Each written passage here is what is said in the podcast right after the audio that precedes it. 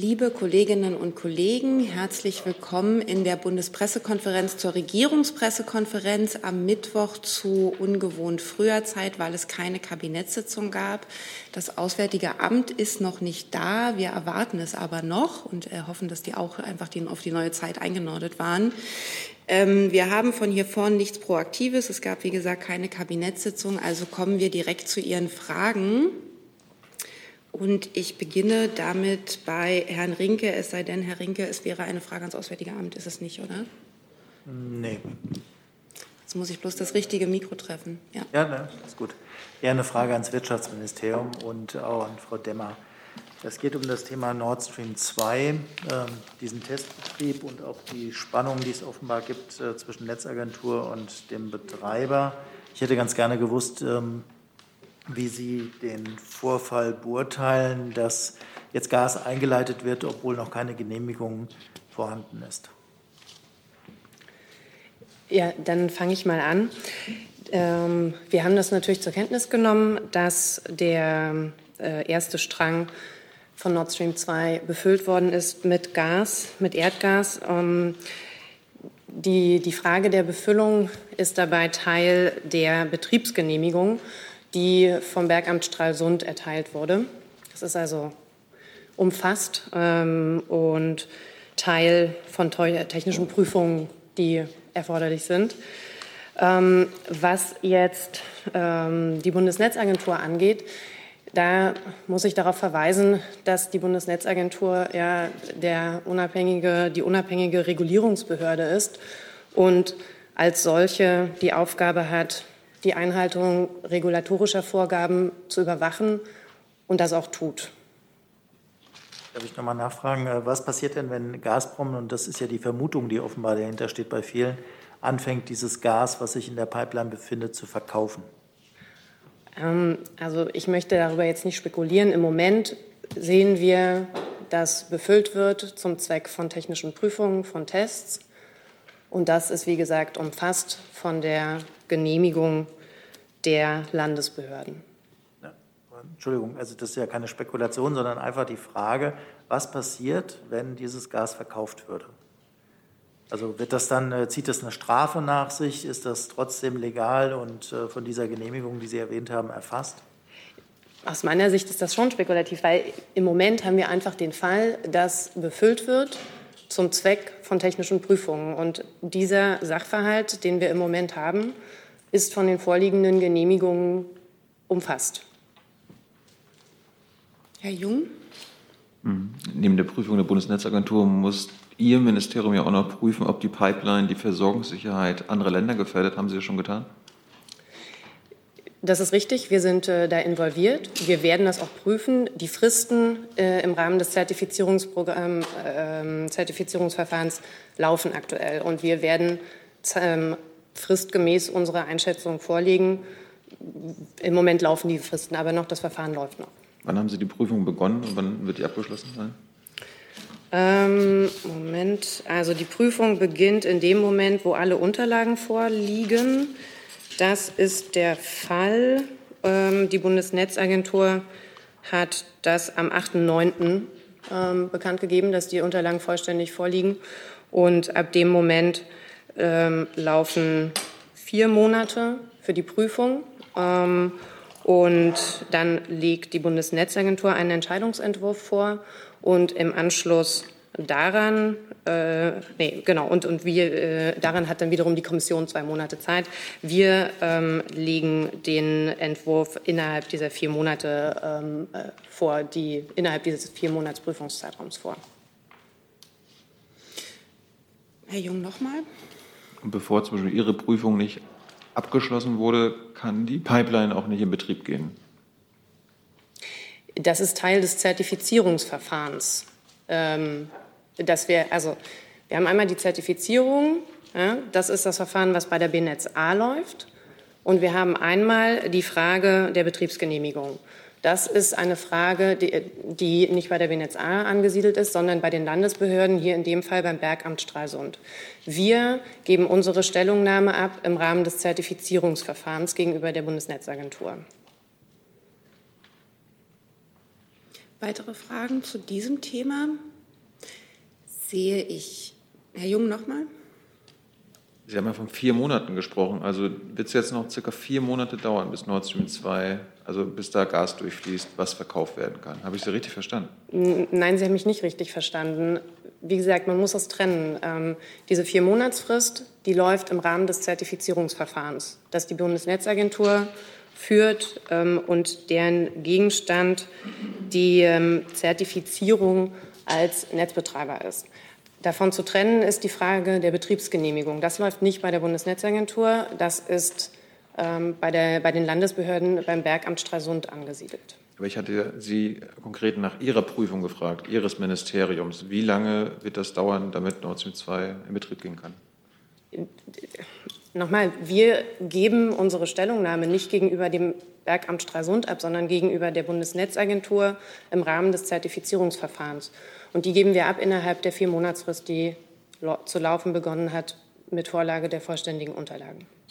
Hey Leute, Thilo hier. Unsere naive Arbeit in der Bundespressekonferenz und unsere wöchentlichen Interviews, die sind nur möglich, weil ihr uns finanziell unterstützt. Und damit das so bleibt, bitten wir euch, uns entweder per Banküberweisung oder PayPal zu unterstützen. Weitere Infos findet ihr in der Podcast-Beschreibung. Danke dafür.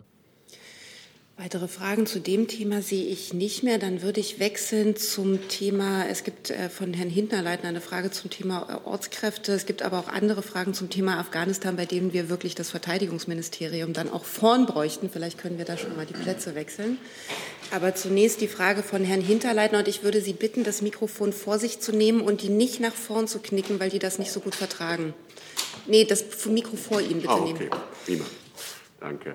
Ja, es geht um äh, weitere jetzt bekannt gewordene Repressalien gegen ehemalige Ortskräfte in Afghanistan. Das niederländische Fernsehen berichtet, dass dort Gerichtsvorladungen und Tribunale abgehalten werden gegen Ortskräfte und auch ihre Familien. Ist der Bundesregierung das bekannt, erstens? Und zweitens, was plant sie in dieser Sache zu unternehmen? Ja. Vielen Dank für diese Frage. Äh, wir haben diese Berichterstattung natürlich gesehen. Äh, wir haben aus äh, eigenen Erkenntnissen keine Kenntnis von solchen Fällen. Es hat auch ähm, Zusicherungen der Taliban gegeben und die sind auch noch mal bekräftigt worden ähm, im Nachgang zu dieser Berichterstattung, äh, dass es keine Verfolgung ehemaliger Ortskräfte geben soll. Ähm, wir haben ja immer gesagt, wir äh, werden nicht die äh, Taliban an ihren Worten messen, sondern an ihren Taten und äh, das gilt natürlich auch hier. Herr Jessen? Ja, ich habe zwei Fragen. Äh, die nächste, äh, zunächst die eine äh, an Herrn Burger. Hilfsorganisationen berichten, dass sie immer noch täglich angerufen werden aus Afghanistan von ehemaligen Ortskräften, die sich nach wie vor alleine gelassen fühlen. Wie ist da der Stand der möglichen Rückführungen bei denen, die einen Anspruch darauf haben oder sich jetzt noch gemeldet haben? Also, äh, wir arbeiten nach wie vor äh, ganz intensiv daran, Menschen aus Afghanistan in Sicherheit zu bringen, äh, ehemalige Ortskräfte, deutsche Staatsangehörige und auch die äh, im Zuge der Evakuierungsoperation identifizierte Gruppe ähm, besonders schutzbedürftiger Menschen. Ähm, in den letzten Tagen und Wochen ist es auch in vielen Fällen gelungen. Äh, ich kann äh, mal einige Zahlen nennen. Nach dem Ende der militärischen Evakuierungsoperation ähm, konnten mehr als 650 Personen Afghanistan über den Landweg ähm, nach Pakistan verlassen und sind, äh, dort, haben dort äh, von der deutschen Botschaft äh, Visa zur Weiterreise nach Deutschland bekommen. Ähm, äh, Nochmal etwa äh, etwas mehr als 100 äh, Personen ist das über andere Nachbarstaaten Afghanistans gelungen, also etwa 750, 760 ähm, Visa wurden von den deutschen Auslandsvertretungen in den Nachbarstaaten im Zuge dieser Evakuierung ähm, ausgestellt. Und äh, ja, äh, viele von diesen Menschen sind auch schon in Deutschland und äh, es werden auch in erheblicher Zahl in den kommenden Tagen weitere Menschen nach Deutschland kommen. Ähm, für, dazu kommen nochmal äh, über 100 deutsche Staatsangehörige und deren Familienangehörigen, die ausgeflogen werden konnten. Ähm, und auch da gehen unsere Bemühungen äh, weiter. Ähm, es ist daneben so, dass äh, in Einzelfällen auf Ortskräften und Schutzbedürftigen auch eine Ausreise auf eigene Faust äh, weiterhin gelingt. Auch da bieten wir ähm, natürlich Unterstützung dann zur Weiterreise nach Deutschland an. Also unsere Bemühungen gehen weiter.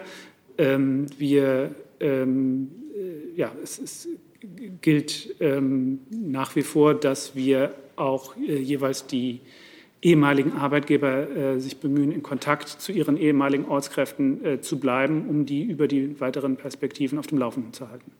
Die Anschlussfrage geht äh, ans BMI. Ähm, nach wie vor gibt es Vorwürfe, dass äh, Ortskräften, die in Deutschland jetzt sind, äh, dass auf die Druck ausgeübt werde, Asylanträge zu stellen, äh, obwohl das rechtlich nicht nötig sei, sondern sie hätten eigentlich bessere Bedingungen hier zu bleiben, wenn sie eine Aufenthaltsgenehmigung bekommen. Was sagen Sie dazu? Also wir ähm, äußern uns ja grundsätzlich nicht zu Einzelfällen, aber ich kann schon noch mal ähm, die rechtlichen äh, Grundlagen erklären und vielleicht da ähm, auch äh, Sorgen ausräumen. Die Ortskräfteliste und die Menschenrechtsliste sind äh, maßgeblich dafür, ob eine Aufnahme auf der Grundlage von Paragraph 22 Aufenthaltsgesetz erfolgen kann. Ähm, diese Listen werden ähm, äh, im Einzelnen und in jedem Einzelfall gegengeprüft. Wenn eine Person aber nicht auf dieser Liste steht, wird grundsätzlich davon ausgegangen, dass eben keine Aufnahmezusage vorliegt nach diesen Paragraphen. Und evakuierte Personen oder auch andere, für die keine Aufnahmezusage vorliegt oder auch nicht in Betracht kommt, werden durch das BAMF auf die Möglichkeit einer Asylantragstellung hingewiesen. Sollte sich aber zu einem späteren Zeitpunkt herausstellen, dass eine Aufnahmezusage vorliegt, also dass ein, ein Asylantrag nicht notwendig ist, besteht weiterhin die Möglichkeit, das Verfahren auch wieder zu wechseln. Herr Jung?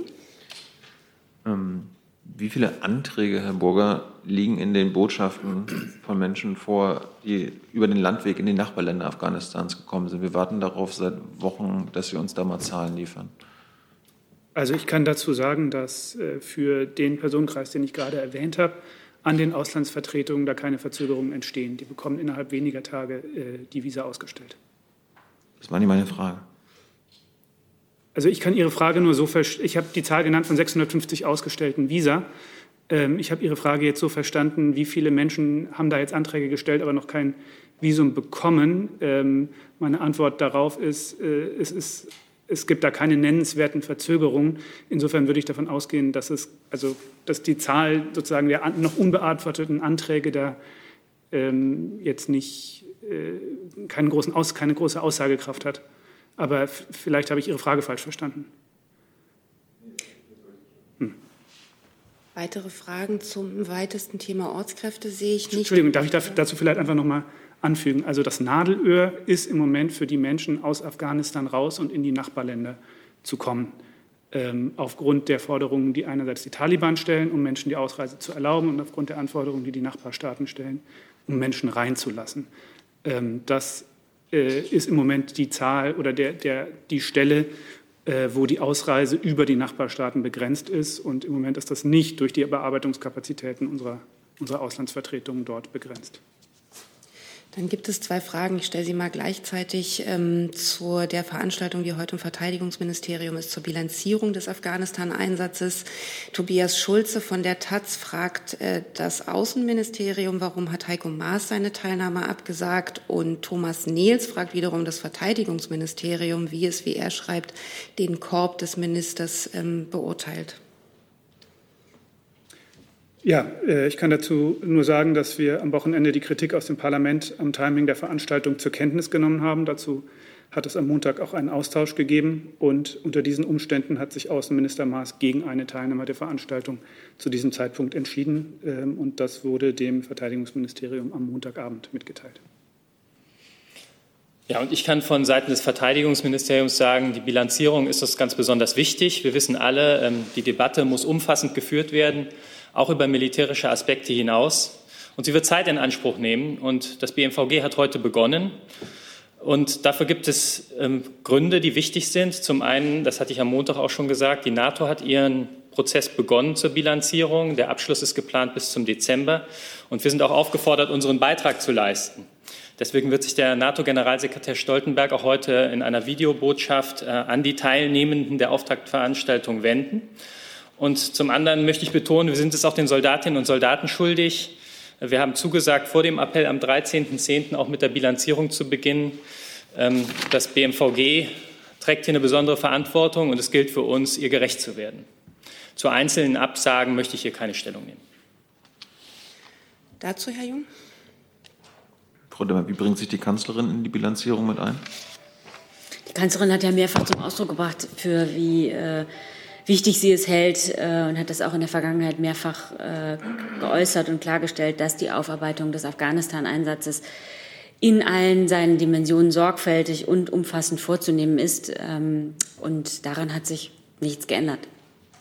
Ja, dass bilanziert werden soll, ist ja klar. Wie, wie hilft sie damit? Ich meine, sie ist jetzt äh, 15, 16 Jahre Kanzlerin dieses Afghanistan-Einsatzes gewesen. Also ähm, sie wird, sie hat immer Anteil genommen äh, und sich immer eingebracht und das wird sie auch weiter tun. Warum bringt sie sich bei dieser Konferenz jetzt nicht ein? Wie gesagt, die, grundsätzlich war das für die Kanzlerin ein wichtiges Thema. Sie hat das mehrfach zum Ausdruck gebracht und sie wird das sicher auch weiter tun, sich dort einbringen. Weitere Fragen zu dem Thema sehe ich nicht. Dann hat Herr Eckstein ein neues Thema. Die Frage würde ans Familienministerium gehen. Dann warten wir da bitte kurz den Sitzplatzwechsel ab.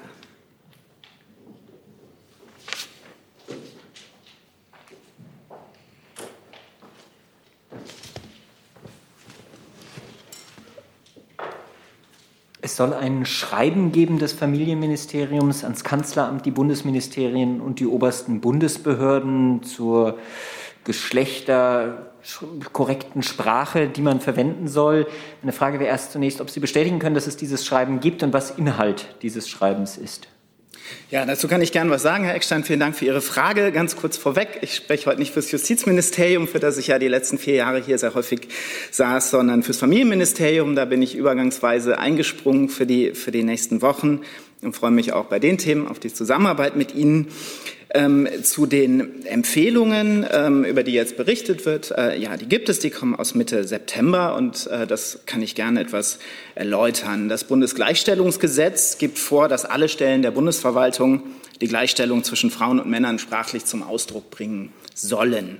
Und die Gleichstellungsabteilung des Bundesfamilienministeriums hat nun, wie gesagt, Mitte September fachliche Empfehlungen zur Verwendung geschlechtergerechter Sprache in der Bundesverwaltung, also für die Stellen die Behörden der Bundesverwaltung herausgegeben.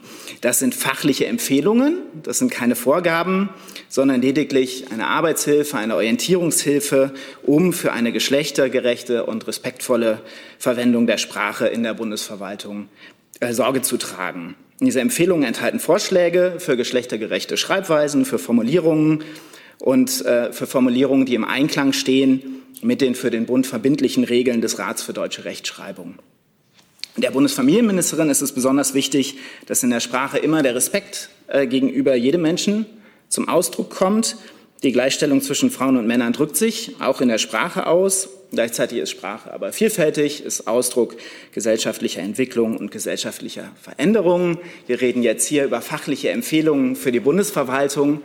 Ähm, wir reden nicht darüber, dass selbstverständlich alle Bürgerinnen und Bürger völlig frei darin sind, die für sie passenden Ausdrucksweisen zu verwenden. Die Bundesverwaltung hat allerdings, das habe ich gesagt, aus dem Bundesgleichstellungsgesetz stammend in besonderer Weise die Aufgabe, die Gleichstellung eben auch sprachlich zum Ausdruck zu bringen und gleichzeitig sich an die verbindlichen Regeln des Rats für deutsche Rechtschreibung zu halten.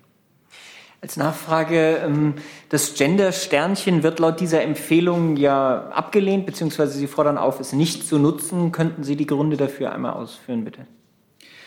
Also nochmal, es sind fachliche Empfehlungen, es sind Orientierungshilfen. Wir fordern nicht auf und verpflichten auch äh, niemanden, sondern wollen einfach Orientierung bieten, wie man Gleichstellung eben auch sprachlich gut ausdrücken kann. Ähm, es ist richtig, dass wir uns auf die Empfehlungen des äh, Deutschen Rates für Rechtschreibung aus dem März dieses Jahres beziehen. Er gesagt hat, ähm, das Sternchen ist ähm, im Moment nicht mit den amtlichen Rechtschreiberegeln vereinbar und es äh, gibt auch Probleme bei der Barrierefreiheit, wenn man das Sternchen oder andere, ähm, andere Zeichen verwendet. Aber es ist, wie gesagt, es ist eine Empfehlung, die orientiert sich daran und bietet diverseste Beispiele, wie man entweder geschlechtsneutral oder eben geschlechtergerecht Bürgerinnen und Bürger durch beide Schreibweisen oder durch neutrale Schreibweisen formulieren kann. Ich habe noch mal erstmal, ich nehme Sie gerne noch mal auf die Liste, Herrn Jessen zu dem Thema. Ja, jetzt hat ja Frau Lambrecht zwei Hüte auf. Wenn ich äh, den der Justizministerin anspreche, kann ich die Frage dann auch an Sie richten? Na, da ist meine Kollegin Frau Krüger. ja, nur weil Sie ja sozusagen im Grunde auch. Vielleicht wechseln Sie dann mit dem, mit dem Innenministerium? Ja.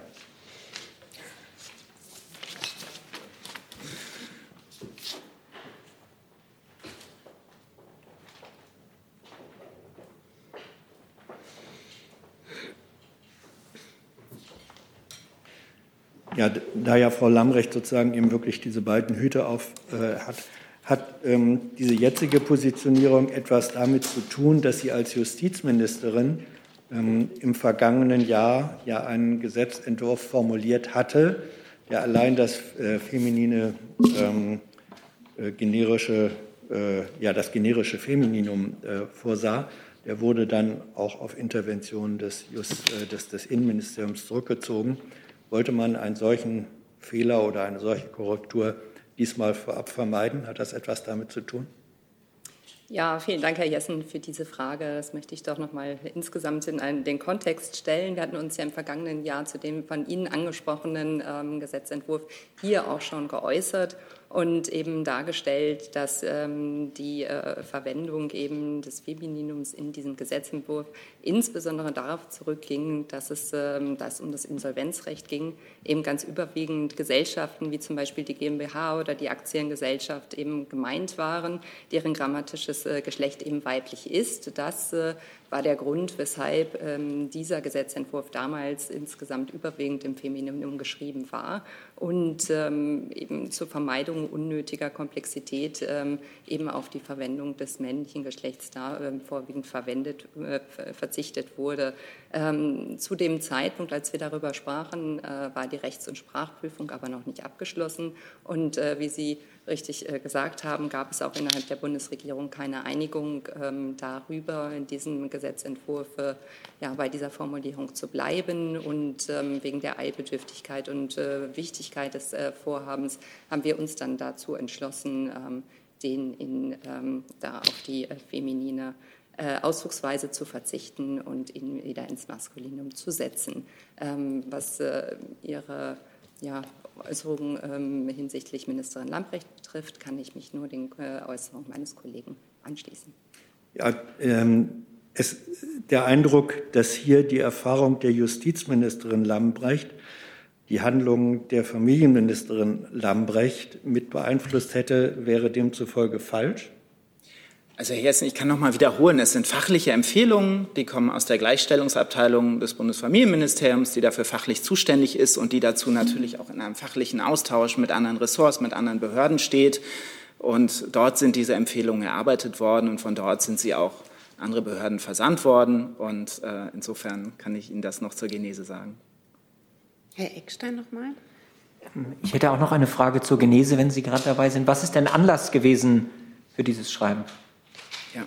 Anlass ist, dass das Bundesgleichstellungsgesetz äh, vor kurzem nochmals geändert wurde. Zusammen mit dem Gesetz für mehr Frauen in Führungspositionen gab es auch Änderungen im Bundesgleichstellungsgesetz, ähm, um eben auch im öffentlichen Bereich mehr Frauen in Führungspositionen ähm, äh, zu bringen letztlich, ähm, die Voraussetzungen dafür zu schaffen. Und nach Inkrafttreten dieses Gesetzes gab es eben Rundschreiben zu den, ähm, zu den einzelnen Regelungen und da gehört das dazu. Noch eine Nachfrage. Sie haben es jetzt mehrfach betont, es sei nur eine Empfehlung. Ähm, was konkret bedeutet das? Das ging ja jetzt an alle Ministerien. Verbinden Sie damit die Hoffnung, dass beispielsweise, ich habe gesehen, einzelne Ministerien haben ja in der Vergangenheit durchaus auch das Gender-Sternchen genutzt, dass sie das in Zukunft nicht mehr tun oder dass Sie vielleicht noch mal was zu dem Charakter oder auch der Intention dieses Schreibens sagen. Ja, also jedes Ressort verantwortet ja seine Kommunikation selbst. Deswegen ist mir nicht zu, da äh, über die Kommunikation anderer Ressorts zu reden. Äh, natürlich gibt es viele Fragen dazu, wie man gut, geschlechtergerecht, respektvoll gegenüber beiden Geschlechtern schreiben kann. Insofern wollen wir Hilfestellungen bieten, wollen wir Orientierung bieten, aber es sind keine Vorgaben. Weitere Fragen zu dem Thema sehe ich nicht. Dann hat Herr Jung ein neues Thema. Thema Facebook und WhatsApp. Gibt es eine Stellungnahme der Bundesregierung zum Ausfall der Facebook, WhatsApp und Instagram-Dienste?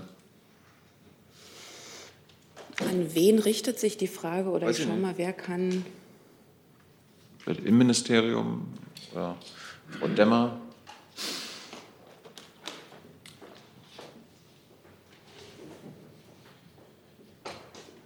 Kann das Innenministerium was dazu sagen? Äh, Moment. Muss ich mal schauen.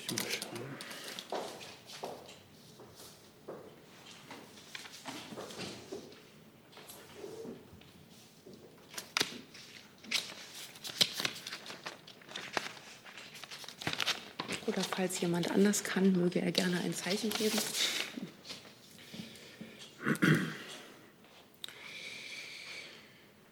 Also wir können natürlich zu den konkreten Ursachen des Ausfalls von hier aus keine Stellung nehmen, das äh, ist klar. Ähm, äh, Facebook hat sich inzwischen ja auch schon geäußert. Was man vielleicht ganz unabhängig sagen können kann ähm, zum Thema IT-Sicherheit, äh, grund, ganz grundsätzlich, nicht unbedingt in diesem ähm, Zusammenhang, ist, dass eben auch Verfügbarkeit grundsätzlich ein wichtiges Schutzziel im Bereich der Informationssicherheit ist. Dass IT-Dienste ausfallen, kann ganz unterschiedliche Gründe haben. Es sind also eben nicht nur ähm, Cyberangriffe oder Ransomware-Angriffe, sondern es ähm, kann sich eben auch um Konfigurationsfehler, um Hard- und Softwareausfälle handeln oder auch eben Stromausfälle und Katastrophen können ursächlich sein für, ähm, äh, für Ausfälle. Deswegen gelten unter anderem in Deutschland für die Betreiber kritischer Infrastrukturen IT-Sicherheitsmaßnahmen nach dem Stand der Technik. Diese betreffen auch das Schutzziel Verfügbarkeit. Das heißt, dass ähm, zum Beispiel ähm, geeignete Redundanzen geschaffen werden müssen, dass eben bauliche Maßnahmen erfolgen müssen und äh, auch die Erstellung von Notfallkonzepten äh, notwendig ist und geregelt ist. Der IT-Grundschutz des Bundesamts für Sicherheit in der Informationstechnik, das ist ein Standardwerk für Informationssicherheitsmanagement, zeigt dazu auch die Notwendigkeit auf und ähm, kann auch ähm, nachgeschlagen werden und ist äh, verfügbar. Hm. Nachfrage? Förmlich ist da Facebook, äh, also das amerikanische Facebook, wo der Ausfall ja war, getrennt vom europäischen Facebook. Also wenn, wenn Deutsche äh, bei Facebook angemeldet sind, dann sind sie ja Geschäftspartner und Partnerinnen von Facebook Ireland, also von Facebook Irland. Äh, das wird ja schon seit längerer Zeit als ähm, eine Scheinselbstständigkeit bezeichnet. Wie sieht das die Bundesregierung? Ist äh, Facebook Facebook oder sind Deutsche eigentlich bei Facebook Irland aus Ihrer Sicht? Sind das quasi zwei verschiedene Firmen aus Sicht der Bundesregierung? Frage richtet sich vielleicht an Wer kann es beantworten? anderes Ressort.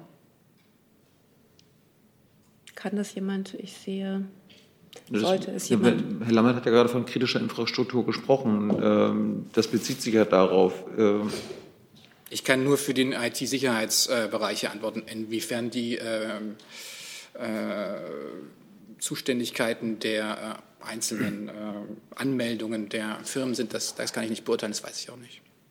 Eine letzte Nachfrage. Wenn Facebook Europa eigenständig wäre, dann würde der Ausfall ja nicht in, äh, für Facebook-Nutzer in Europa gewirkt haben. Es war aber nicht so. Ziehen Sie dem deshalb den Schluss daraus, äh, dass Facebook Europa nicht eigenständig ist von Facebook USA? Also ich kann tatsächlich nicht mehr sagen zu dem, äh, zu dem Vorgang, als was ich bereits gesagt habe. Hey Leute, hier sind Thilo. Und Tyler. Jung und Naiv gibt es ja nur durch eure Unterstützung. Hier gibt es keine Werbung, außer für uns selbst. Das sagst du jetzt auch schon ein paar Jahre, ne? Ja. Aber man muss ja Aber mal wieder darauf halt, hinweisen. Ne? Stimmt halt. Ne? Und ihr könnt uns per Banküberweisung unterstützen oder PayPal. Und wie ihr das alles machen könnt, findet ihr in der Podcast-Beschreibung.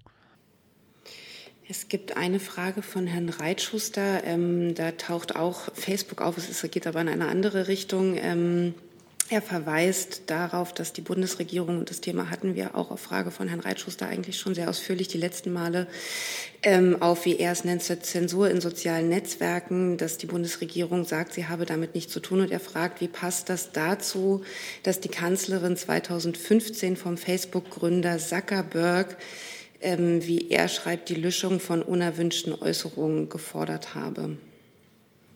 Also ich kann jetzt nicht genau sagen, worauf er sich bezieht. Das äh, liegt äh, zu weit zurück. Da habe ich hier auch noch gar nicht gesessen. Ich kann allerdings verweisen auf das, was Herr Seibert hier äh, am Montag und auch in der vergangenen Woche gesagt hat. Herr Jessen dazu? Ja, generell zur Einschätzung äh, von Facebook ist das für die Bundesregierung eigentlich eine Form von kritischer äh, Infrastruktur, wenn man sich äh, anguckt, was dieser teilweise Zusammenbruch in Facebook und dem Umfeld bewirkt hat, könnte man auf den Gedanken kommen. Das ist eine Lernfrage. Wer kann sie beantworten? Ich kann Ihnen nachgehen und müsste es nachreichen. Bitte. Dann sehe ich dazu keine weiteren Fragen. Gibt es Fragen zu anderen Themen? Auch das sehe ich nicht. Dann danke ich unseren Gästen fürs Kommen und beschließe die Pressekonferenz.